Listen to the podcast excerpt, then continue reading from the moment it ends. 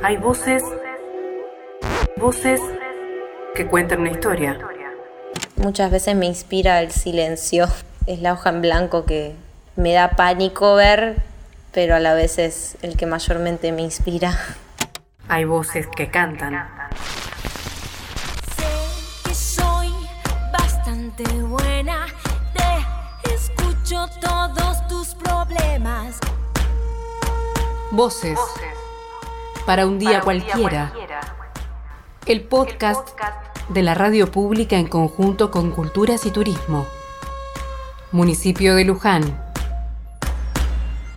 Mi nombre completo, Ivana Julia Campos. Me conocen como Ivy y tengo 25 años. Mi primer contacto con la música me acuerdo que tenía aproximadamente no más de 5 años y me enamoré del piano de la casa de mi abuela.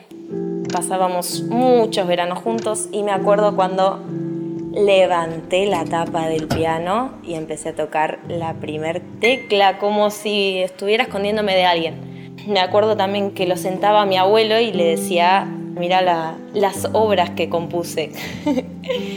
Eran melodías, cosas que me encantaban, pero fue mi primer contacto con la música, ponerme a jugar con el piano. En mi hogar me acuerdo también cuando vino el primer equipo de música, cada uno tenía su disco y tengo la, imagen, tengo el recuerdo de que por lo general los domingos, que teníamos que limpiar toda la casa, cada uno ponía su disco favorito. Primero uno, después otro, después otro seguramente empezaba mi mamá con cualquier música clásica, con cualquier disco de música clásica, Beethoven, Mozart, Chopin, ya que bueno, ella en su juventud había sido profesora de piano y siempre nos inculcó la música clásica desde entonces. Seguramente también seguía a mi hermano con el disco Alta Suciedad de Andrés Calamaro, quien realmente considero que fue mi primer influencia en la música con ese disco y y honestidad brutal. Después venía mi hermana con algún disco de Queen o de Shakira, que estaba tremendo, donde están los ladrones, que incluso hoy a veces lo pongo y lo escucho. Y el mío era un compilado de María Elena Walsh.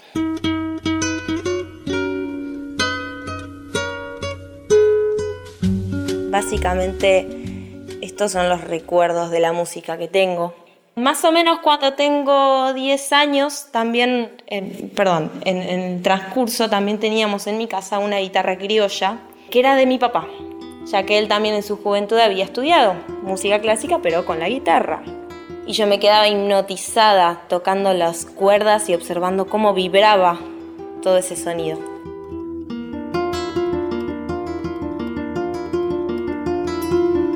Otro de los discos y compositores que influenciaron seguramente fue León Gieco, ya que cada vez que, visitábamos a mi papá escuchábamos el disco de Bandidos Rurales.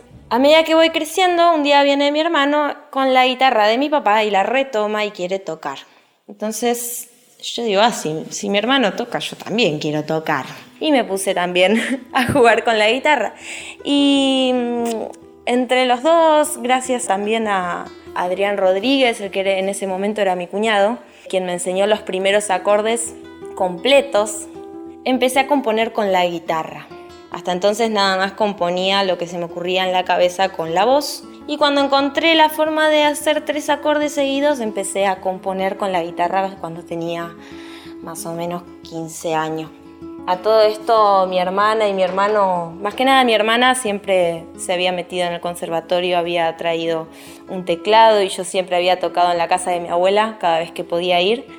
Pero cuando descubrí la guitarra es como que la sentí, podía, podía componer a la noche, podía componer afuera cuando yo quisiera y no tenía que, que esperar ir a la casa de mi abuela a tocar el piano, porque bueno, la guitarra me brindó esa facilidad. Voces. Para un día cualquiera. A los 15 15 empiezo a componer mis primeras canciones completas, porque siempre era algo un poco medio perdido en el espacio, pero ahí empecé a componer mis primeras canciones completas. En ese entonces, cuando empiezo a componer, empecé a tocar en, en mi escuela y me empecé a preguntar para qué quiero compartir mi voz, para qué quiero compartir lo que hago. Un día estaba atravesando una situación complicada y Mercedes Sosa cayó a mi vida con la canción Como la cigarra. Tantas veces me mataron, tantas veces me morí, sin embargo estoy aquí resucitando. Y cuando la escuché y me conmovió y me pasaron un montón de cosas, ahí dije, si hago música que sea para generar un estado de bienestar a alguien. Si a mí Andrés Calamaro, cualquier artista, con solo cantar una canción me sacaba de algún estado negativo o me hacía pasar un buen momento, ya era suficiente razón como para querer ir por ese camino. Más adelante me meto en el conservatorio, gracias a que mi hermana me dijo, si no estudias ahora música, nunca vas a saber si es lo que te gusta, así que terminé la secundaria y me metí en el Conservatorio Piazzolla, en el instrumento de piano, pero paralelamente seguí estudiando siempre canto, porque era lo que más me generaba disfrute. Fueron años donde me metí en el coro municipal, ahí estuve cinco años. También hice mi banda, va, en realidad comencé como corista de hermana menor metida y bueno, finalmente terminé siendo la vocalista principal de Boris, donde están mi hermano Nicolás Campos, mi hermana Vicky Campos y Tommy Viaggio en la guitarra. Bueno, fueron muchos, eh, mucho tiempo de, de aprendizaje y de tocar y de diversión. Algo que también me influyó mucho fue el teatro, ya que también desde los 15 que siempre estaba metida en el mundo del teatro, y ahí empecé a combinar esta cuestión del canto con la interpretación. Esto no podía faltar, porque si yo estaba cantando tenía que decirlo, como si dijeras un texto, no podía decirlo así nomás, solamente apuntalando a las notas. Y así es como me fui formando con la voz, con toda esa intención de teatro, de actuar, de decir, de interpretar.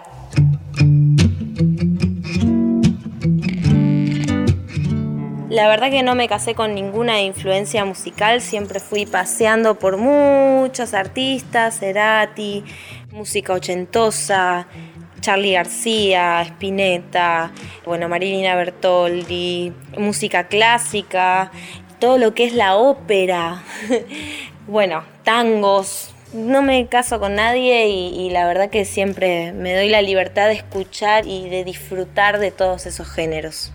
Tengo etapas donde a veces escucho más a uno y a veces escucho más a otro, pero siempre me, doy el lujo de, ir alternando los gustos musicales. Actualmente estoy trabajando de dar clases de canto, ya que bueno, me apasionó tanto la voz humana que, que profundicé muchísimo por ese lado. Al menos desde la música estoy trabajando eh, desde ese rol con la ayuda de Romy Caldiero, que hoy en día es mi maestra. Siempre tengo ahí una guía a quien consultar y cómo formarme en este camino de, la docencia. Hoy en día también tengo mi proyecto solista, el cual es autogestivo. Para este año estábamos proyectando hacer un festival y largar un videoclip de una canción que en su momento solo tenía la melodía y Maxi Conti en ese entonces compañero de coro, me pregunta si, si podía producirme alguna canción y yo le dije que sí. Y se le ocurrió también invitar a Mira Merande como colaboradora. Así que elegí una canción que se llama Solo Mía, que es el resultado de un proceso muy importante en mi vida. Este año queríamos hacer eh, un videoclip con la ayuda y toda la producción de Farah Bossi, que también me dijo, vamos a subir esta canción con todo lo opuesto que es lo que se merece. Vamos a hacer el video, así que estaba todo programado para hacer un video en el cual la temática al fin y al cabo puede hablar de muchas cosas, pero lo que yo quería dejar y plasmar es que habla sobre los miedos internos y esa lucha, ¿no? Del, del miedo interno con uno mismo, con una misma, que tarde o temprano vamos atravesando. Este año estaba todo programado para hacer un festival donde ahí vamos a poder recaudar los fondos, iba a tocar en vivo con Emi Basaldúa en el bajo, Vicky Campos, mi hermana en la batería y Santi Gutiérrez en guitarra y teclado, también con muchísimas colaboraciones. Pero bueno, hashtag pandemia, así que se tuvo que posponer y recién ahora estoy retomando este proyecto con mucho más amor, con mucha más paciencia y bueno, vamos a ver cómo sigue todo. Voces. Para un día cualquiera. También estoy en una etapa donde comprendo que la expresión, eh, sea como sea, tiene que estar. Puntualmente también todo el proyecto solista que estoy armando en esta primera etapa es habla de eso, de lo que sale de la entraña, del decir, del gritar, de, exponer todo lo que tenemos adentro como un impulso. Me parece que también es importante hoy en día, eh, al menos para mi persona, que eso esté vigente. Bueno, la música es autogestiva. Realmente me parece que es algo... Se me complica entender el idioma musical, pero a la vez es lo que quiero aprender. Y la verdad que es, quiero aprender a tejer la música. Entonces, eh, básicamente me quiero profundizar en eso. Con la ayuda de muchísimas personas, hoy en día mi compañero Juan Ristock, que también me está ayudando a, a, producirla, siempre me da una opinión, siempre me ayuda, mis hermanos, mi mamá que siempre está alentándome, mis amigos, mi papá quien me brindó el deseo de, de componer. Considero que, que todos ellos hacen que sea yo. No soy yo sin vos.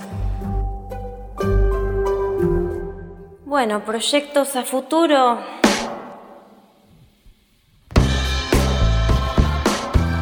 seguir estudiando, seguir escuchando música, seguir en este camino es lo que quiero, no sé cómo, es lo que estoy organizándome en este instante, ya sea desde la docencia, composición, interpretación, usar el cuerpo, usar la voz, usar todo nuestro instrumento y poder disfrutarlo, poder usarlo y disfrutarlo, disfrutar el proceso, aunque a veces se hace un poco difícil porque implica mucho trabajo interior. y las reflexiones que me trajeron son muchas. La principal, me parece que hay tanto bombardeo de información, tantas peleas, tantas... Eh, yo tengo razón, no, yo tengo razón. Que realmente me parece una buena estrategia para abordarlo es la autopercepción, ya que una vez que aprendes a autopercibirte, nadie puede venir a decirte qué es lo real, qué es lo mejor para vos. Así que elaboré varias estrategias y es buscar lo que ayude, lo que entrene la autopercepción, lo que entrene la observación de uno mismo, observar nuestras emociones, todo lo que sale a flor de piel, todo lo que menos nos gusta de nosotros, bueno, ahí está para dejarlo ser, dejar que aparezcan todas esas emociones, observarlas y atravesarlas, simplemente atravesarlas y entender quiénes somos.